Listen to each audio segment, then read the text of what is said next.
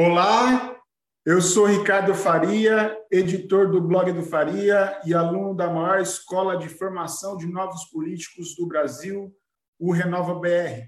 Este é o hashtag Talks, um espaço plural que visa propor discussões acerca da gestão pública municipal.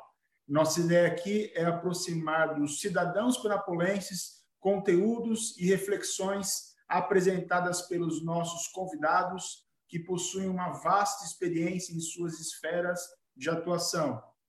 E hoje, para participar dessa conversa que está sendo transmitida ao vivo por nossas páginas no Facebook, estão os meus amigos de sempre. Álvaro Jobal, ele canalista de processos e projetos da Fundação Vanzolini, é formado em sistemas de informação certificados em metodologias de mapeamento de processos e atualmente faz MBA em gestão pública. Boa noite, Álvaro. Boa noite, Ricardo. Boa noite, Pedro. Boa noite, Marcos. Obrigado por estar com a gente aqui. E também Pedro Neto, ele que é engenheiro civil, pós-graduando em tutoria em EAD, fundador da Neto Engenharia atualmente participando de projetos entre áreas de construção civil, Lautec, educação e futuras oportunidades de alavancagem. Boa noite, Pedro. Boa noite, Ricardo. Boa noite, Álvaro. Boa noite, Marcos. Obrigado pela presença. E para conversar com a gente nesta oitava edição do Hashtag Talks, está o cofundador e diretor executivo do Datapedia, plataforma de inteligência de dados para política e gestão pública, Marcos Carré Silveira. Marcos Silveira é administrador público formado pela FGV São Paulo, pós-graduado em gestão pública e liderança pelo Centro de Liderança Pública com extensão em Harvard é também empreendedor cívico da rede REPS de 2015 e membro da rede Talentos de Educação da Fundação Lehman. Foi finalista nacional do Prêmio Veja-se 2017 na categoria de Políticas Públicas. Boa noite, Marcos. Boa noite, Ricardo. Boa noite, Pedro. Boa noite, Álvaro. Prazer estar aqui com vocês. E, pô, Vamos conversar sobre esse tema que é política, gestão pública, estou bem animado. E, enfim, estou à disposição para passar um pouquinho de, da nossa experiência aqui, do que a DataPi já faz. Muito, muito realizado em estar aqui com vocês. Obrigado. Obrigado, obrigado eu. Eu queria, então, para a gente, é, como você mesmo disse, né, com a Big Data, Big Data, é, primeiro para a gente conceituar, então, a nossa audiência, né, que está, é, como, eu, como disse aqui no, nos bastidores, nós estamos em Penápolis, né, é, cidade no extremo, é, no, no, extremo interior do estado de São Paulo, e a gente ainda tem muitas questões de entendimento do que é Big Data, o que pode, como pode ser feito os dados, o uso dos dados nas eleições, é, e eu queria, então, para a gente conceituar a nossa audiência, que você explicasse o que é a Big Data e como isso pode influenciar nas eleições, bem como na própria gestão pública, né, na própria gestão administrativa municipal.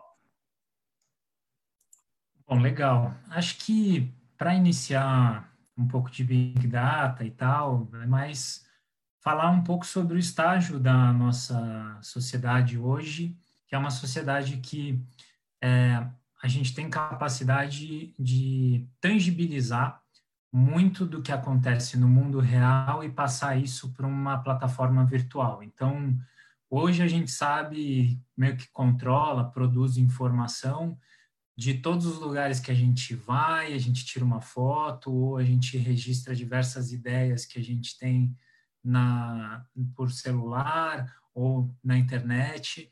E com essa transformação que a sociedade passou a ter de conseguir registrar diversas informações, atos, imagens, fotos, a gente criou uma abundância e aí tem aquele até jargão da sociedade da informação e tal, e uma abundância de registros, de tangibilização de fatos que ocorrem, e isso gera um, uma abundância, então, de informações, de pontos, de caracteres, de códigos, de registros, e é, acompanhado com isso, a gente tem também uma capacidade de interpretar, de analisar, de coletar esses registros, esses diversos registros, e assim é, nasce um, de dois fatores, da tecnologia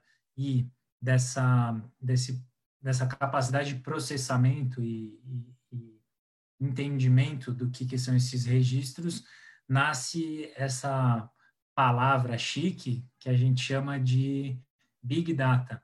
Mas é, eu, eu, penso um pouco mais de uma maneira mais clássica tal. É, Big Data, no fundo, é uma palavra um pouco chique, comercial, mas para um, uma coisa bem fundamental que é a estatística. Estatística, é, ela nasce, inclusive, com o propósito do Estado. Estadística seria como o, a palavra inicial, que foi um, o processo que alguns é, matemáticos, aí, inclusive aquele matemático Halley que descobriu o cometa Harley, ele pegou uma base de dados aí de uma cidade no interior da Alemanha e ele queria analisar na época é, quantas, é, qual que era o exército daquela cidade e mais ou menos é, quem estaria apto a, a guerrear e entender quantos, qual que seria essa massa aí de, de lutadores na época. E é, a partir daquela análise que alguns matemáticos e tal fizeram, um grande registro de informações sobre praticamente todos os homens de uma cidade, nasceu a estatística, e, e aí depois, com essa capacidade de processamento, é, outras questões foram aparecendo, né? E agora a gente tem essa essa abundância aí de informações e registros que a gente consegue processar. E aí, enfim, com, com essa, esse contexto histórico, hoje a gente tem esse, essa infinidade de informações sobre como quantos habitantes a gente tem na cidade, qual que é o perfil de renda da nossa cidade, quais são os salários da nossa cidade, quantos alunos vão para a escola, é, quantas mães a gente tem por ano, quanto que dessas mães são adolescentes, não são adolescentes, é, quais são ah, os domicílios que têm água, que têm luz, que têm rede elétrica, é, todas essas informações a gente consegue coletar, a gente consegue registrar, a gente consegue interpretar e, e aí a gente tem essa maçaroca toda que é chamada de Big Data, um recurso gigante de volumes e de informações que estão disponíveis para serem interpretados, comparados, configurados da maneira que a gente entende. E mas a gente pensa mais o processo de Big Data como um grande processo de aprendizagem. A gente tem que lembrar que não são os números pelos números, mas como que uma pessoa aprende ou como uma pessoa explora, como uma pessoa tem conhecimento, e aí a gente estrutura todo o processo em cima de perguntas e respostas. E aí essas perguntas e respostas, a gente, com essa maçaroca de dado, consegue obter boas perguntas, perguntas é, mais refinadas, e conseguem obter melhores respostas sobre essas perguntas. Então, em linhas gerais, é isso, e aplicado para a política, é, a gente tem no Brasil uma, um dos processos mais transparentes de informação que tem no mundo, é, com o registro das nossas eleições, a gente tem o TSE que divulga e, inclusive, faz testes muito rigorosos de segurança dessas urnas, e partir dessa, desses resultados que a gente tem aí distribuídos em 90 mil locais de votação, a gente consegue entender alguns padrões de registros de voto, e isso é uma grande oportunidade aí para quem vai se candidatar em 2020, para poder entender essa, essa grande maçaroca de dados que estão abertas e disponíveis pelo nosso Tribunal Superior Eleitoral, quais são os padrões de votos para vereador, de votos para deputado federal, voto para deputado estadual, presidente, governador. E o nosso desafio na DataPid é transformar isso de uma maneira rápido, fácil e visual de ser consumida por qualquer um.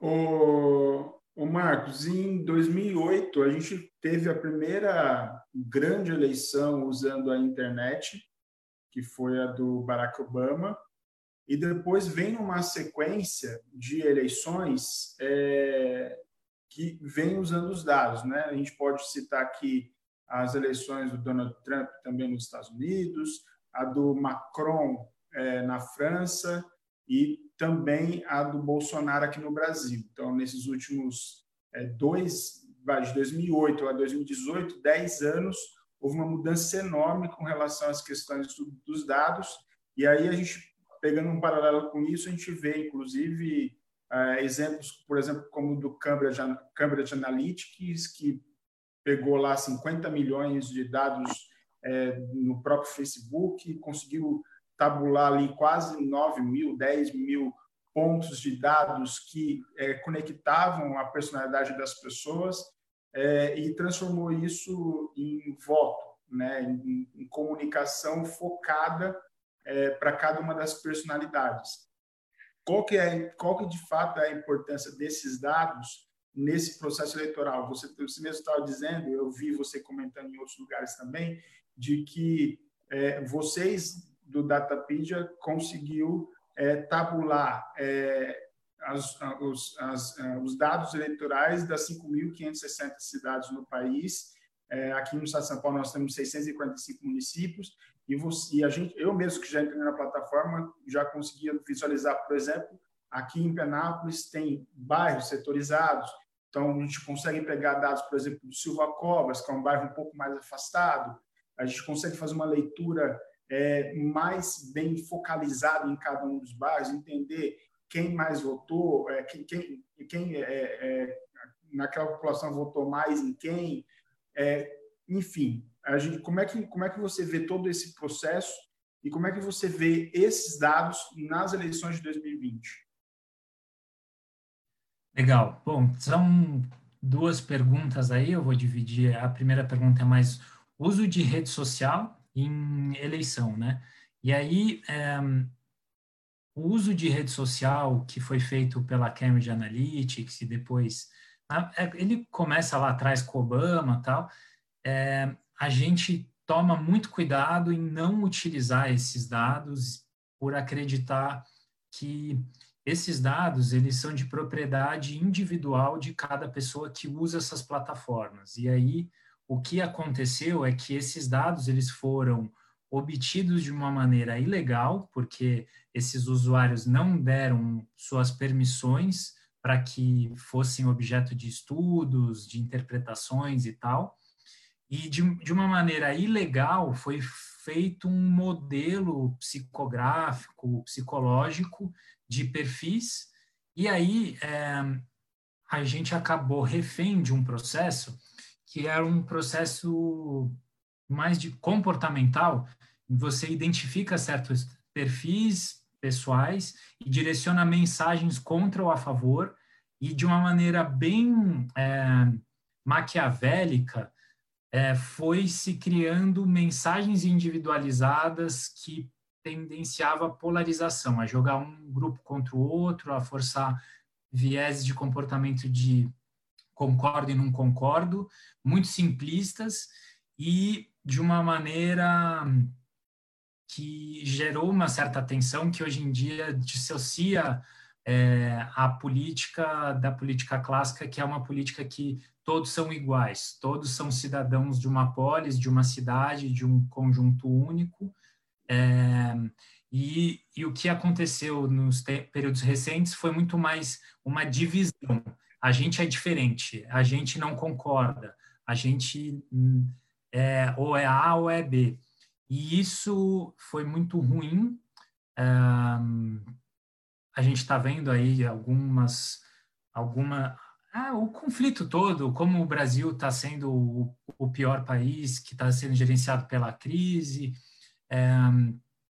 como que a nossa nossa democracia está respondendo por diversos ataques e tal, e isso acabou que é, não, não favoreceu em nada para a gente discutir preto no branco se, a, se o, o Brasil está num caminho bom ou não, né? O Brasil está gerando emprego, o Brasil está crescendo, o Brasil está educando suas famílias, suas crianças, está sendo uma terra de oportunidades? Não está. E aí a política, então, começa a falhar. Então, enfim, é, é, essa é uma primeira parte, e aí, assim, uso de rede social hoje, ele faz parte, não tem jeito, a nossa sociedade mudou muito, e é, o quanto que você utiliza isso para criar algo político que é todo mundo estar na mesma página, todo mundo ver um propósito e falar, cara, essa é a nossa cidade, vamos se unir e vamos fazer algo diferente.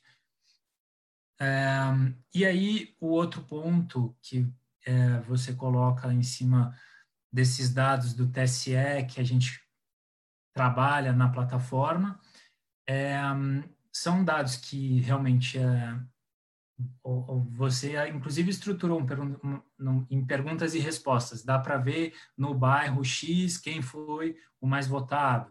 Dá para ver no bairro Y se deu mais é, uma ideologia de esquerda ou uma ideologia mais de direita, é, entender alguns vereadores, quais foram os vereadores eleitos que tiveram mais votos concentrados em Penápolis, em certos bairros, ou votações, por exemplo, como vou dar um exemplo aqui de um de vereadores que é, lutam pela causa animal, a causa pet, e aí acaba tendo um voto meio que uniforme na cidade e isso acaba sendo um, um voto mais de opinião ou de uma bandeira mais comum. É, esses tipos de informações é, que conseguem ser respondidas a partir de algumas perguntas feitas, tal, porque tem essas informações aí disponíveis. E o que a gente viu na Datapedia vem um pouco da experiência minha e da Patrícia como é, assessores de alguns prefeitos e governadores e tal, que eles assumem um mandato e não sabem quais são os principais problemas da cidade, não sabem quais são as prioridades, o que fazer depois de eleito, qual é o plano para a gente ter uma qualidade de vida para as pessoas. Até para a gente é, falar qualidade de vida para as pessoas, se a gente pega os números, a gente e, e, alguns referenciais, a gente fala, olha, uma qualidade de vida para as pessoas é, primeiro, as pessoas com maior renda ganhando mais dinheiro per capita, não de uma maneira global, mas essa, esse dinheiro distribuído na cidade. As pessoas qualificadas e educadas, então, você vai para a escola, você fica na a escola até o final do terceiro ano, médio, ou é, você vai para um técnico, você vai para uma faculdade, enfim e tem escola ou não tem escola para você, e se você aprende ou não aprende. Então, qualidade de vida, ó, já tem é, renda, mais ou menos por aí. É, é, qualificação pessoal, já tem outra pergunta. E qualidade de vida medido pela saúde.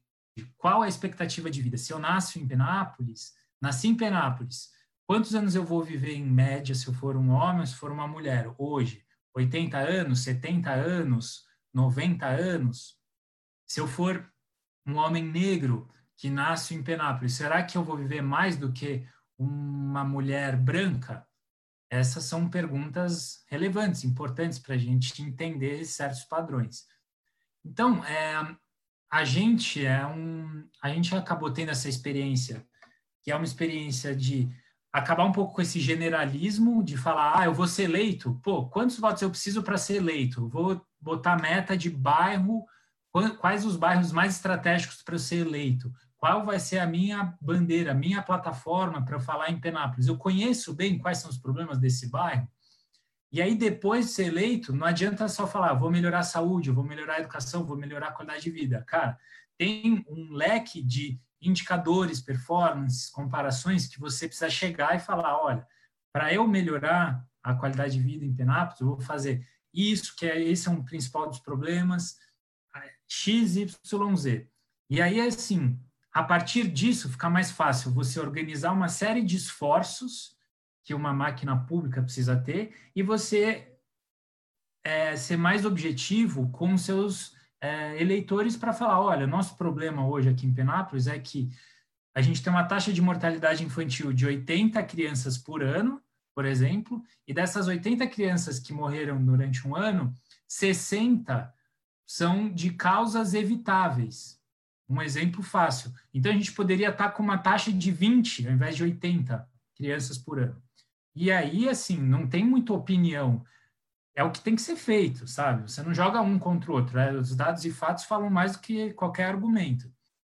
Então, a gente tenta fazer esse esforço para que todos estejam numa mesma página e que essas políticas sejam feitas com é, alinhamento de esforços, prioridades, passo a passo, para a gente atingir um Brasil melhor, que a gente sabe que a gente merece uma Penápolis melhor, para estar tá todo mundo é, dignamente bem.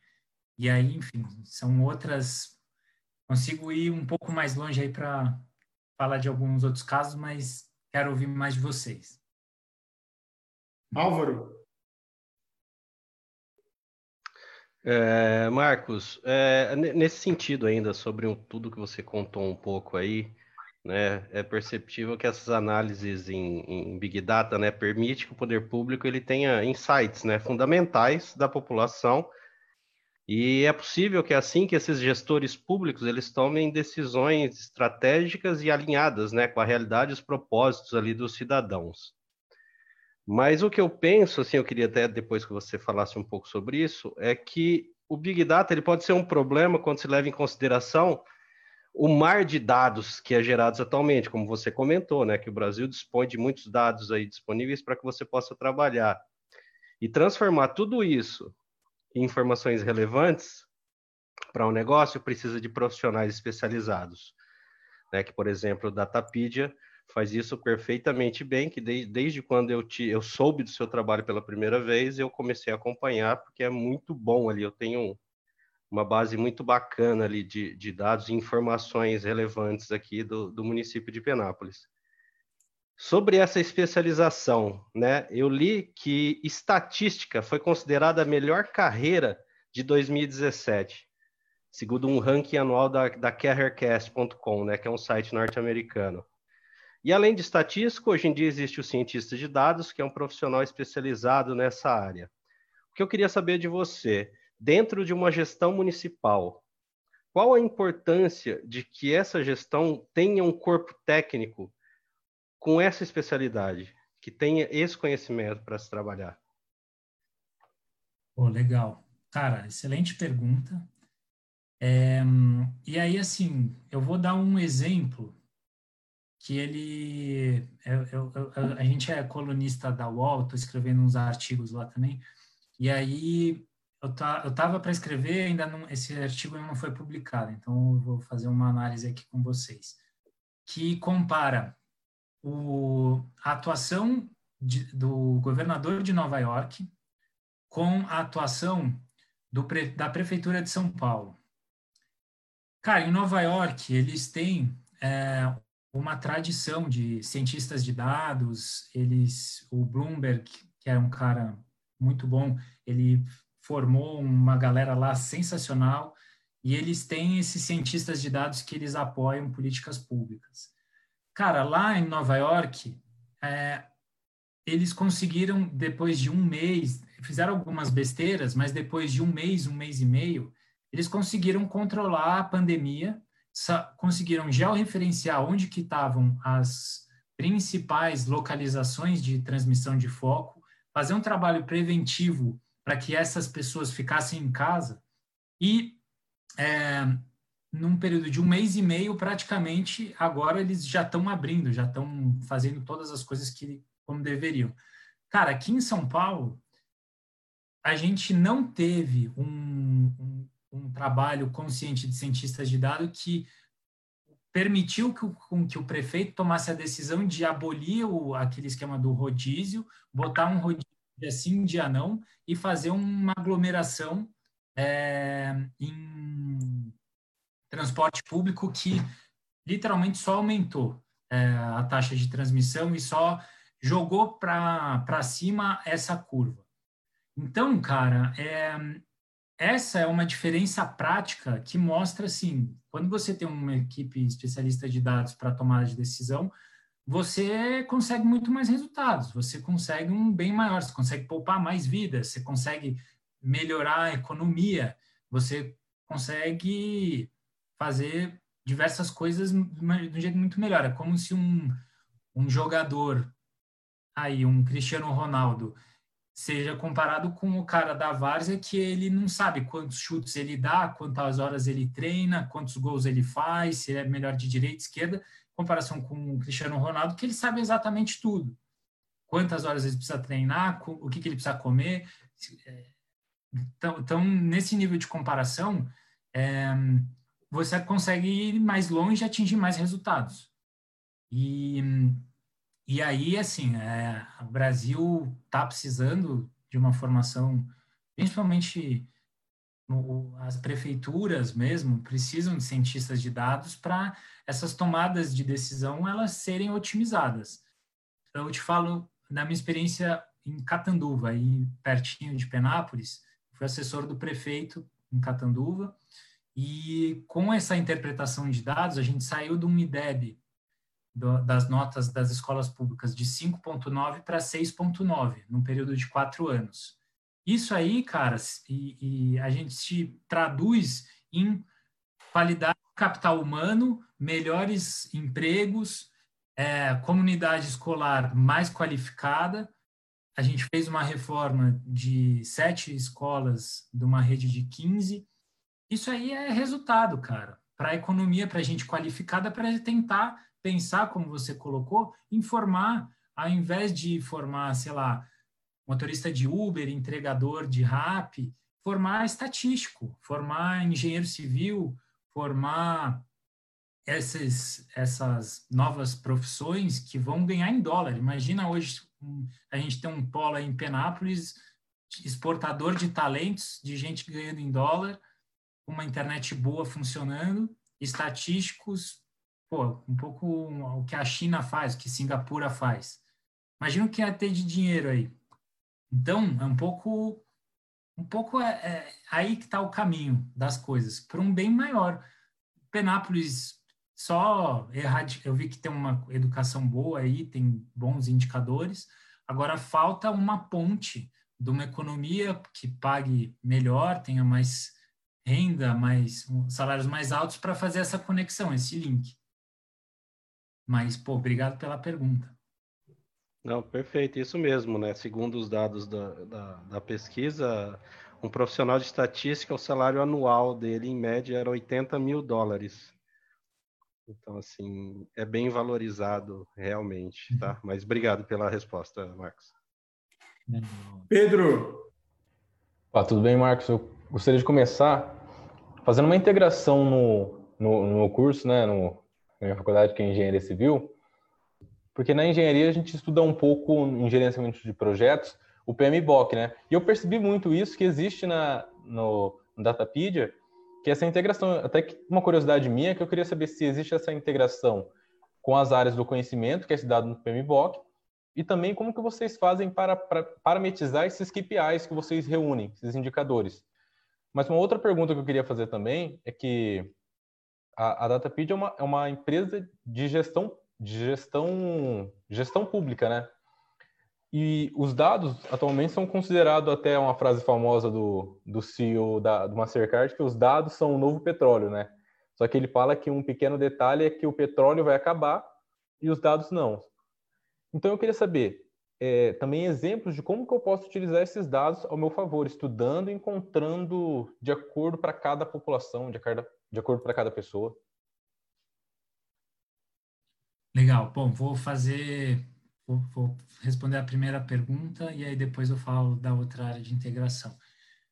É, com o PMBOK, os KPIs e tal, é, enfim, acho que a gente na DataPid a gente tenta pensar de uma maneira bem diversa. Eu, por exemplo, eu adoro é, ler sobre física quântica, umas coisas meio malucas assim, que isso ajuda a, pô, é, a fazer algumas conexões de pensar, cara, por exemplo, como que a física moderna hoje ela está se adaptando para deixar de ser aquelas fórmulas newtonianas de coisas meio que controláveis e começar a atuar em ambientes que são ambientes dinâmicos.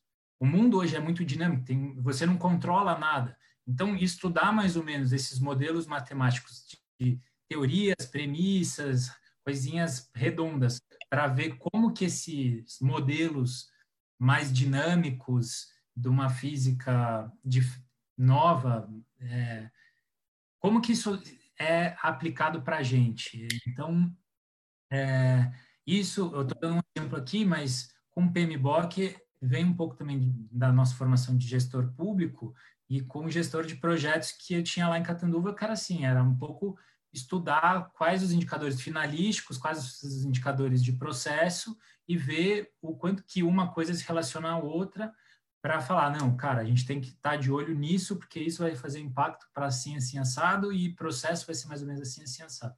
Então, assim, todo conhecimento ele é válido, sempre, qualquer um, e que todos, todas as áreas conversem e se integrem, biologia, física, matemática, humanas, tudo. É, e a segunda pergunta, mais do, de como que você usa esses dados, Cara, assim, a gente tenta estruturar em perguntas e respostas. Boas perguntas valem muito. Então, você encontrar o porquê você está fazendo algo, o como você quer saber, como você vai fazer algo, e depois o que que você quer atingir, você segue esse processinho, cara, é, isso é um, uma coisa que vai te deixar num, num patamar à frente. Então, você se apaixona quando você vê uma pessoa falando por que, que ela faz as coisas, o porquê que ela está fazendo algo, por que, que ela está estudando, por que, que ela está com tal objetivo. É, e, e, você ter isso claro vai te ajudar pra caramba. E você investigar alguns movimentos, pô, por que, que hoje no Brasil a gente está com um problema de saneamento? É, essa é uma pergunta muito poderosa. E onde que está esse problema de saneamento? Como que a gente chegou até aqui? É, é, um processo histórico, é um processo recente, é um processo político, é um processo da, federativo? Essas perguntas, elas vão te dar, cara, um, uma vida inteira para você explorar. Então, esse é um ponto. O, o, o, comentário que eu falei, que, que você fez sobre os dados são novo petróleo, eu, eu acho que esse é um jargão legal, bonito, mas eu acho que os dados eles são o novo dinheiro na real.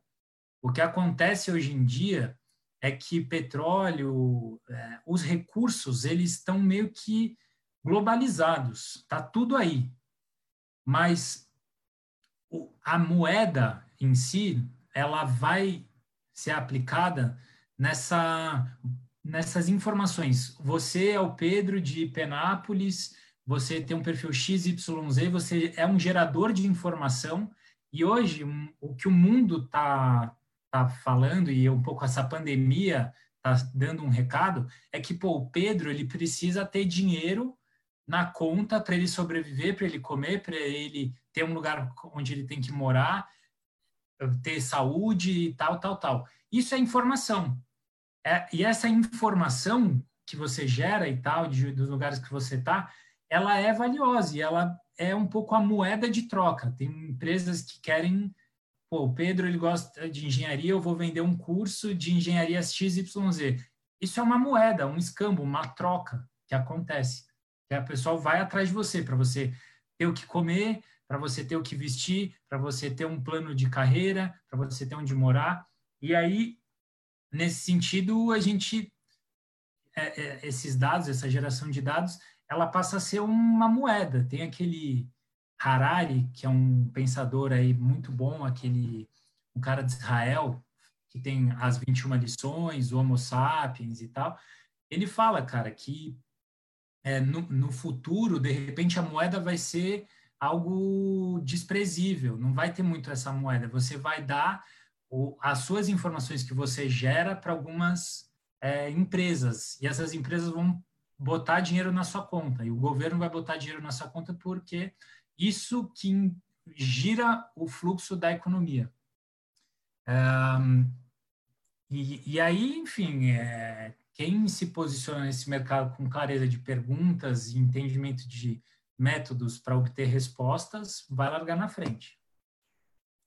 E, e eu estava, eu ouvi um, um primo cast do Primo Rico, acho que ontem, onde eles, onde eles falaram, comentaram alguma coisa sobre dados, e é muito importante essa questão da valorização dos dados que as, as pessoas às vezes não entendem, porque, por exemplo, é, está o exemplo da iFood, por exemplo, que, que oferecia, fazia essa, esse intermédio entre a pessoa que queria comida e a pessoa que, que, era, que produzir.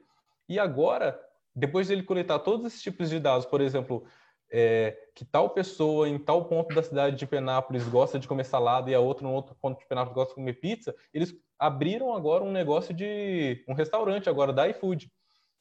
E o interessante é isso, a pessoa, por exemplo, eu se eu tenho um restaurante cadastrado no iFood, eu não tenho noção de quem está pedindo, mas o iFood tem.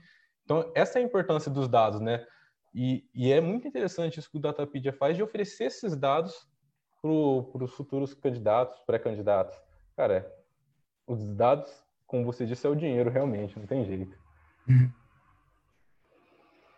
Legal, cara. Bom, é...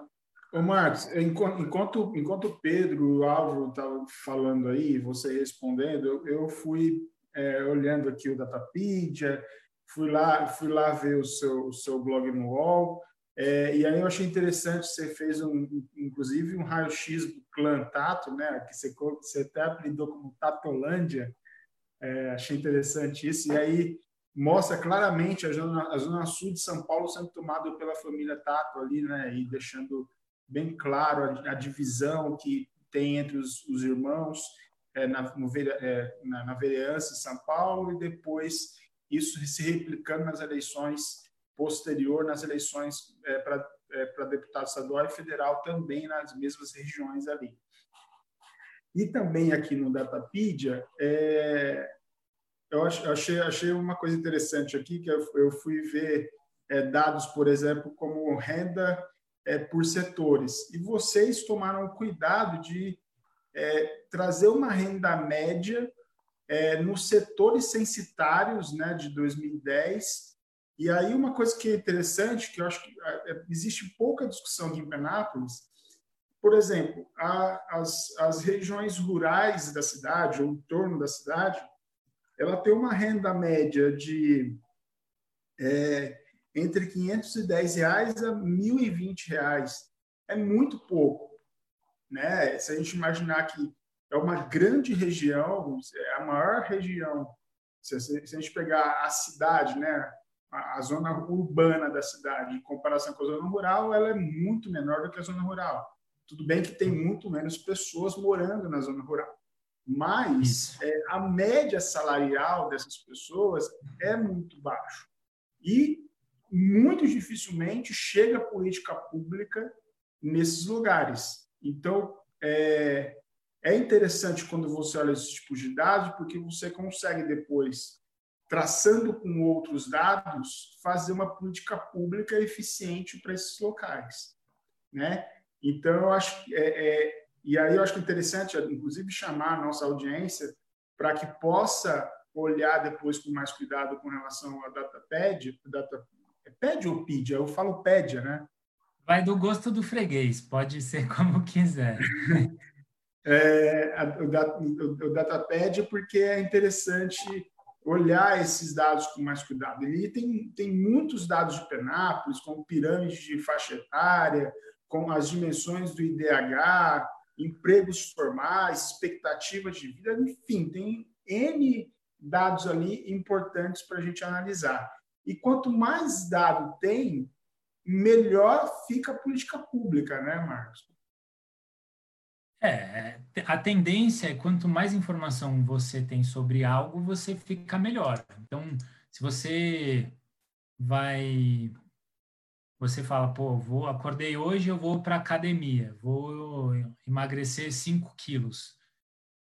Pô, se você ir para academia, fala, ó, vou emagrecer 5 quilos, você se pesa toda fim de semana, a tendência é que você emagreça esses 5 quilos e que você vá para academia e fique motivado, fale, pô, vou, tô com meu plano, tal, tal, tal, é muito maior do que você não se pesar e meio que deixar aquilo no ar e tal.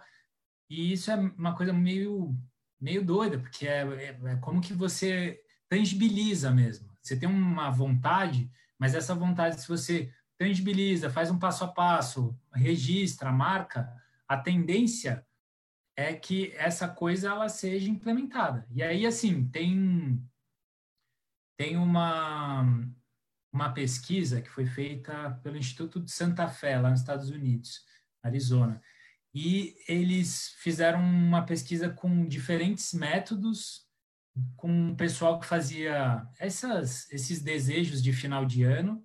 É, pô, eu quero realizar tal coisa. Aí eles falaram, bom, se essa pessoa ela só faz o desejo e depois esquece, a tendência que ela realizaria aquela coisa é tipo de 10%. Mas aí eles foram categorizando, falaram, pô, mas e se a pessoa ainda escrever num papel o que ela quer? E se ela escrever no papel e ela falar para uma pessoa muito querida o que, que ela vai fazer? E se, para além dela falar dessa pessoa muito querida, ela falar todo, toda semana o que, que ela fez para realizar aquilo. Se você faz esse processo, bota métrica, presta contas, bota no papel, a tendência sobe para 85% para você realizar aquele desejo. E as métricas, elas funcionam muito dessa forma. Então, é, você consegue ter clareza da situação que você está e com um propósito, uma intenção de melhorar aquilo, você vai acompanhando. E aí a tendência é que aquele seu desejo se realize. Então, esse é um ponto. Outro ponto que você falou sobre análise no UOL, que a gente fez lá sobre a Tatolândia, ele é um exemplo de análise que você consegue fazer com os dados do TSE, mostrando um pouco o resultado bairro a bairro, de candidato a candidato, e aí se você fizer isso, por exemplo, em Penápolis, você descobre que no bairro X tem o, o vereador mais votado foi, é, vou abrir aqui a, a plataforma até para pesquisar, é, que, por exemplo, de ranking aqui, o Ivan Samarco, o Ivan Samarco foi o, o vereador mais votado em Penápolis, foi o primeiro lugar, 1.200 votos. No bairro do conjunto Silva Covas, ele ficou na oitava colocação, mas lá no Silva Covas, quem ficou em primeiro foi o cabeça do coletivo do PSD. Então, é um pouco isso. No, o que, que dá para fazer é, são essas análises. O, o Ivan Samarco, dá para ver que ele teve uma votação, ficou em primeiro no centro, ele é muito forte no centro.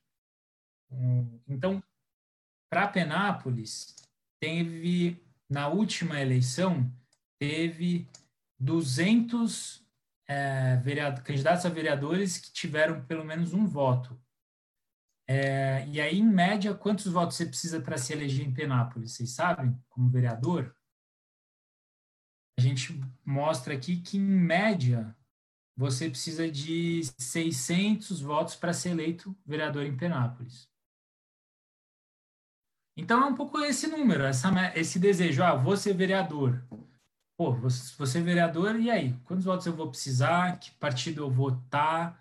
É, em tal e tal bairro eu vou ou não vou? Se eu for, eu posso. Eu, será que eu consigo encontrar alguém que já teve voto nas eleições passadas e chamou esse cara para ser meu chefe de meu cabo eleitoral? É, mais ou menos por aí. E, e esses dados eles existem, E num processo de planejamento você consegue fazer um começo, meio e fim. Só, só pegando um gancho que você estava falando dos dados de Penápolis, nós temos pelo menos dois vereadores aqui que já disseram publicamente, pode ser que mudem até, até as eleições, e disseram provavelmente que não vão ser candidatos novamente a vereador. Esses votos, por exemplo, vão, vão ser votos pulverizados, porque vão acabar se perdendo aí no meio. Quem tem esses dados, né, de é onde, é onde essas pessoas tiveram votos e conseguir fazer um trabalho, talvez você resgate esses votos né, de alguma maneira. Seria isso? Exatamente. É, esse é um, um, outro exemplo de como se faz análise. Então, você vê uma janela de oportunidade de vereadores que tiveram votos e não vão concorrer mais, e aí você meio que traça, ó, pô, isso aí tá dando, tá dando sopa no mercado, vamos ver quais são esses bairros, essas, esses perfis de votação que esses vereadores tiveram, para, de repente, isso se encaixa na minha estratégia de, de campanha. Né? Isso em São Paulo acontece bastante, de repente, assim, aqui em São Paulo teve dois vereadores que ele, uma vereadora que foi deputada federal, a Sâmia, do PSOL, e outro deputado que é mais bem para a esquerda, é, e o Coronel Telhada, que virou deputado estadual, que é bem mais para a direita. São votos aí no campo que estão em disputa. Perfeito. Álvaro. Marcos, é, eu queria saber de você um pouco com a com a próxima e a recém-chegada que vai chegar a Lei Geral de Proteção de Dados aqui no Brasil, a LGPD. Né? Eu acredito que ela vai afetar diretamente, vai refletir nos setores que utilizam análise de dados, né? principalmente aqueles que coletados da web, por exemplo. Né?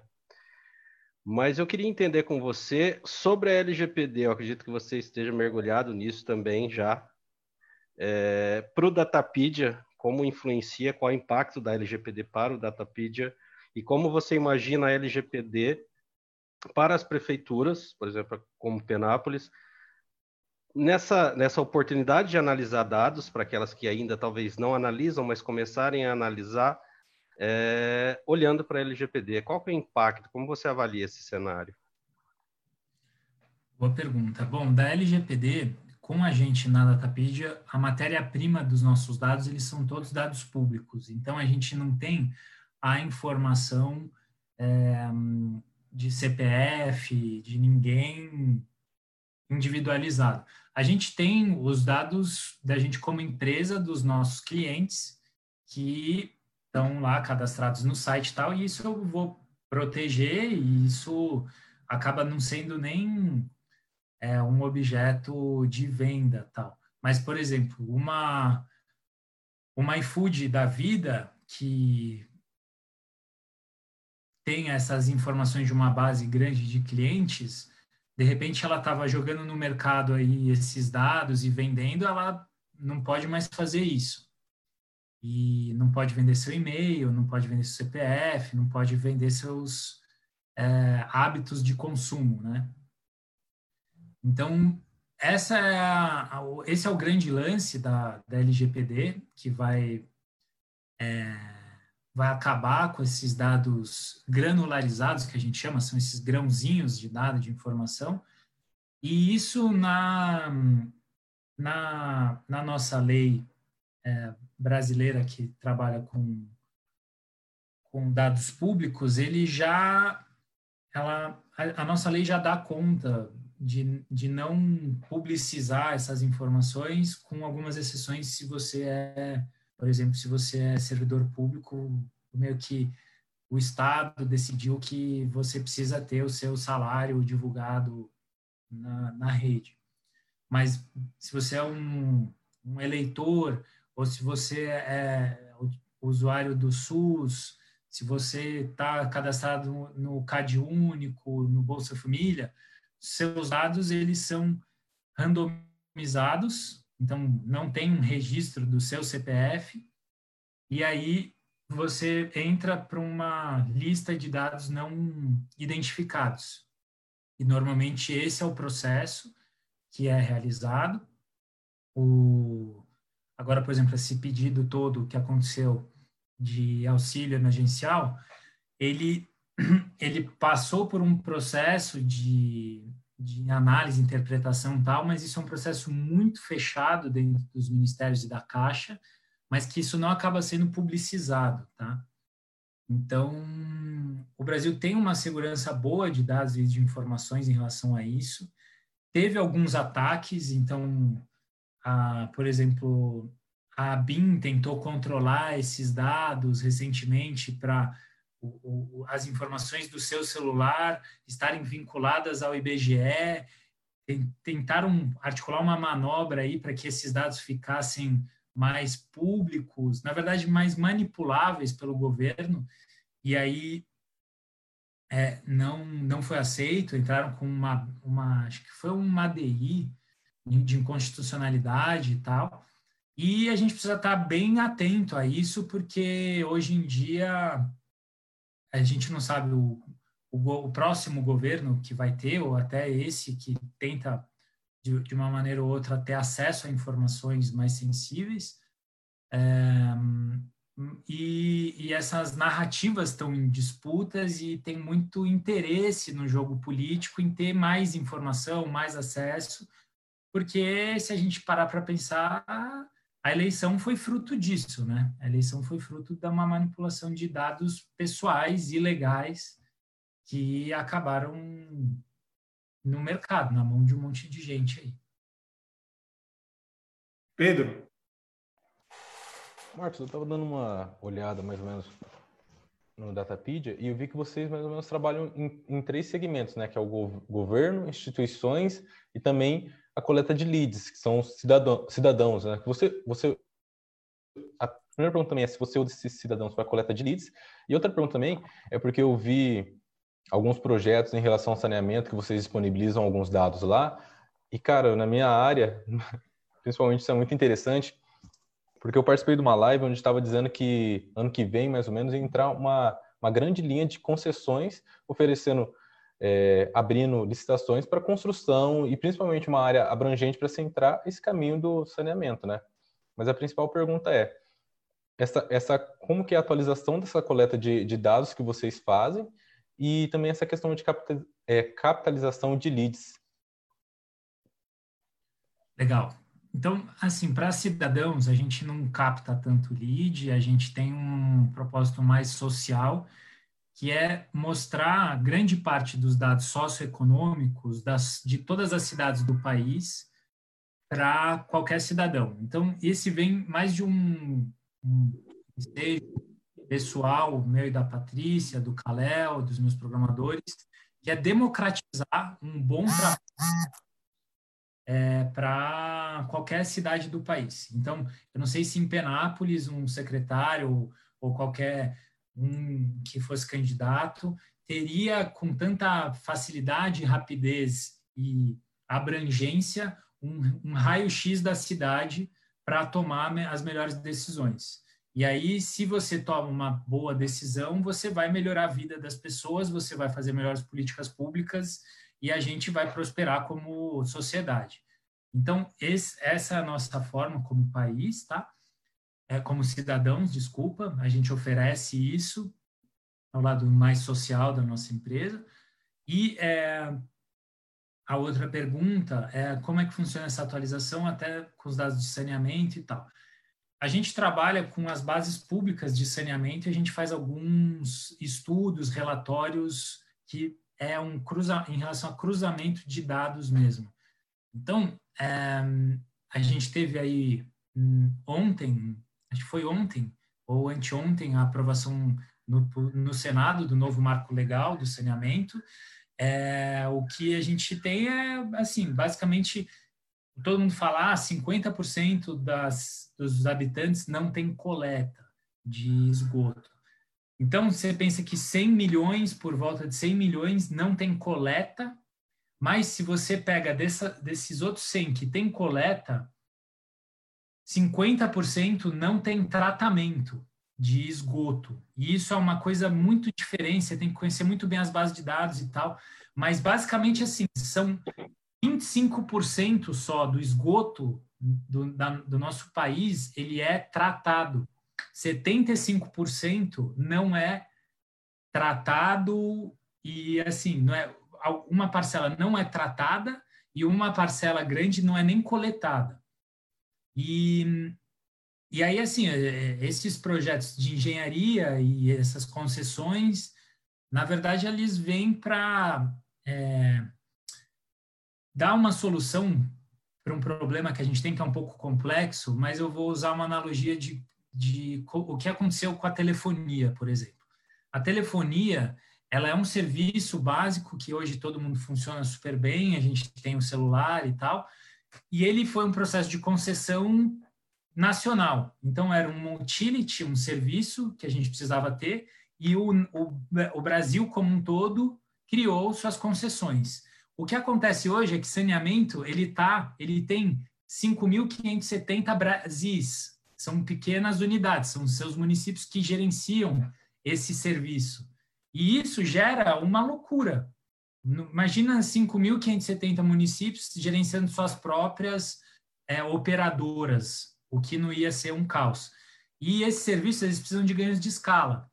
E aí esse novo marco de saneamento ele vem um pouco para da volume, dimensão que esse serviço de coleta de saneamento precisa ter.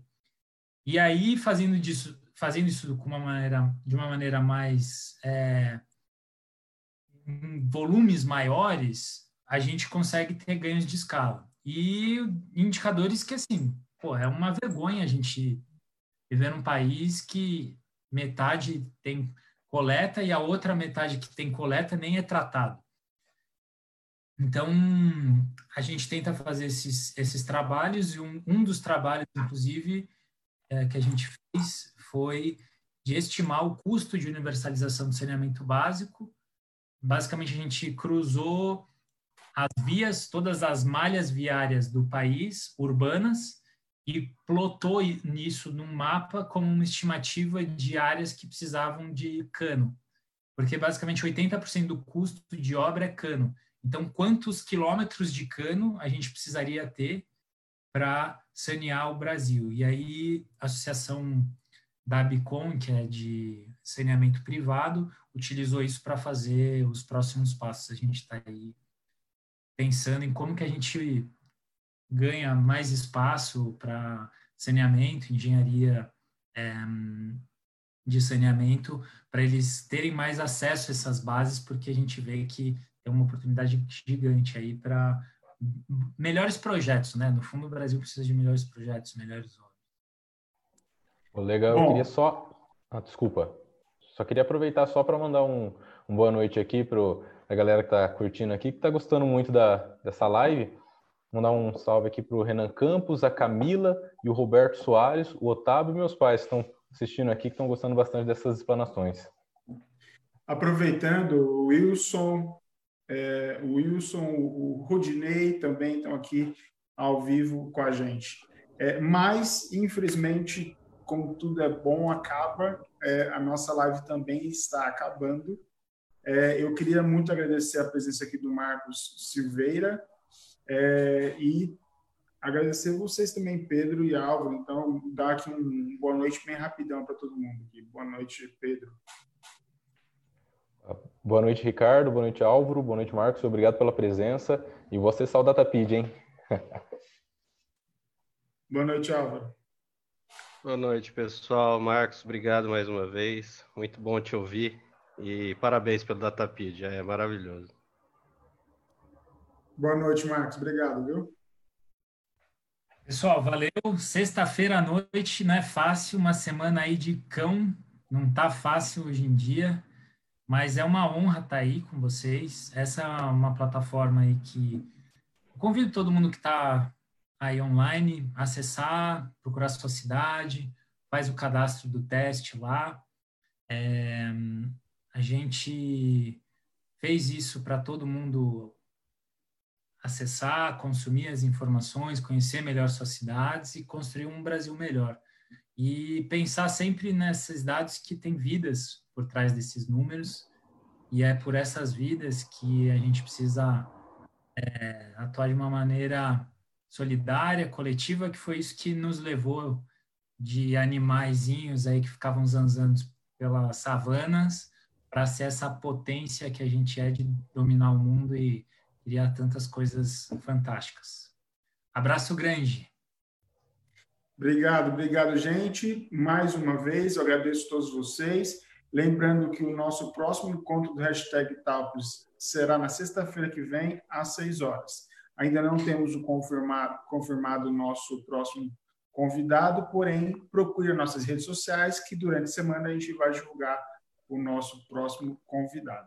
Agradeço demais a presença de vocês e tchau. Até mais.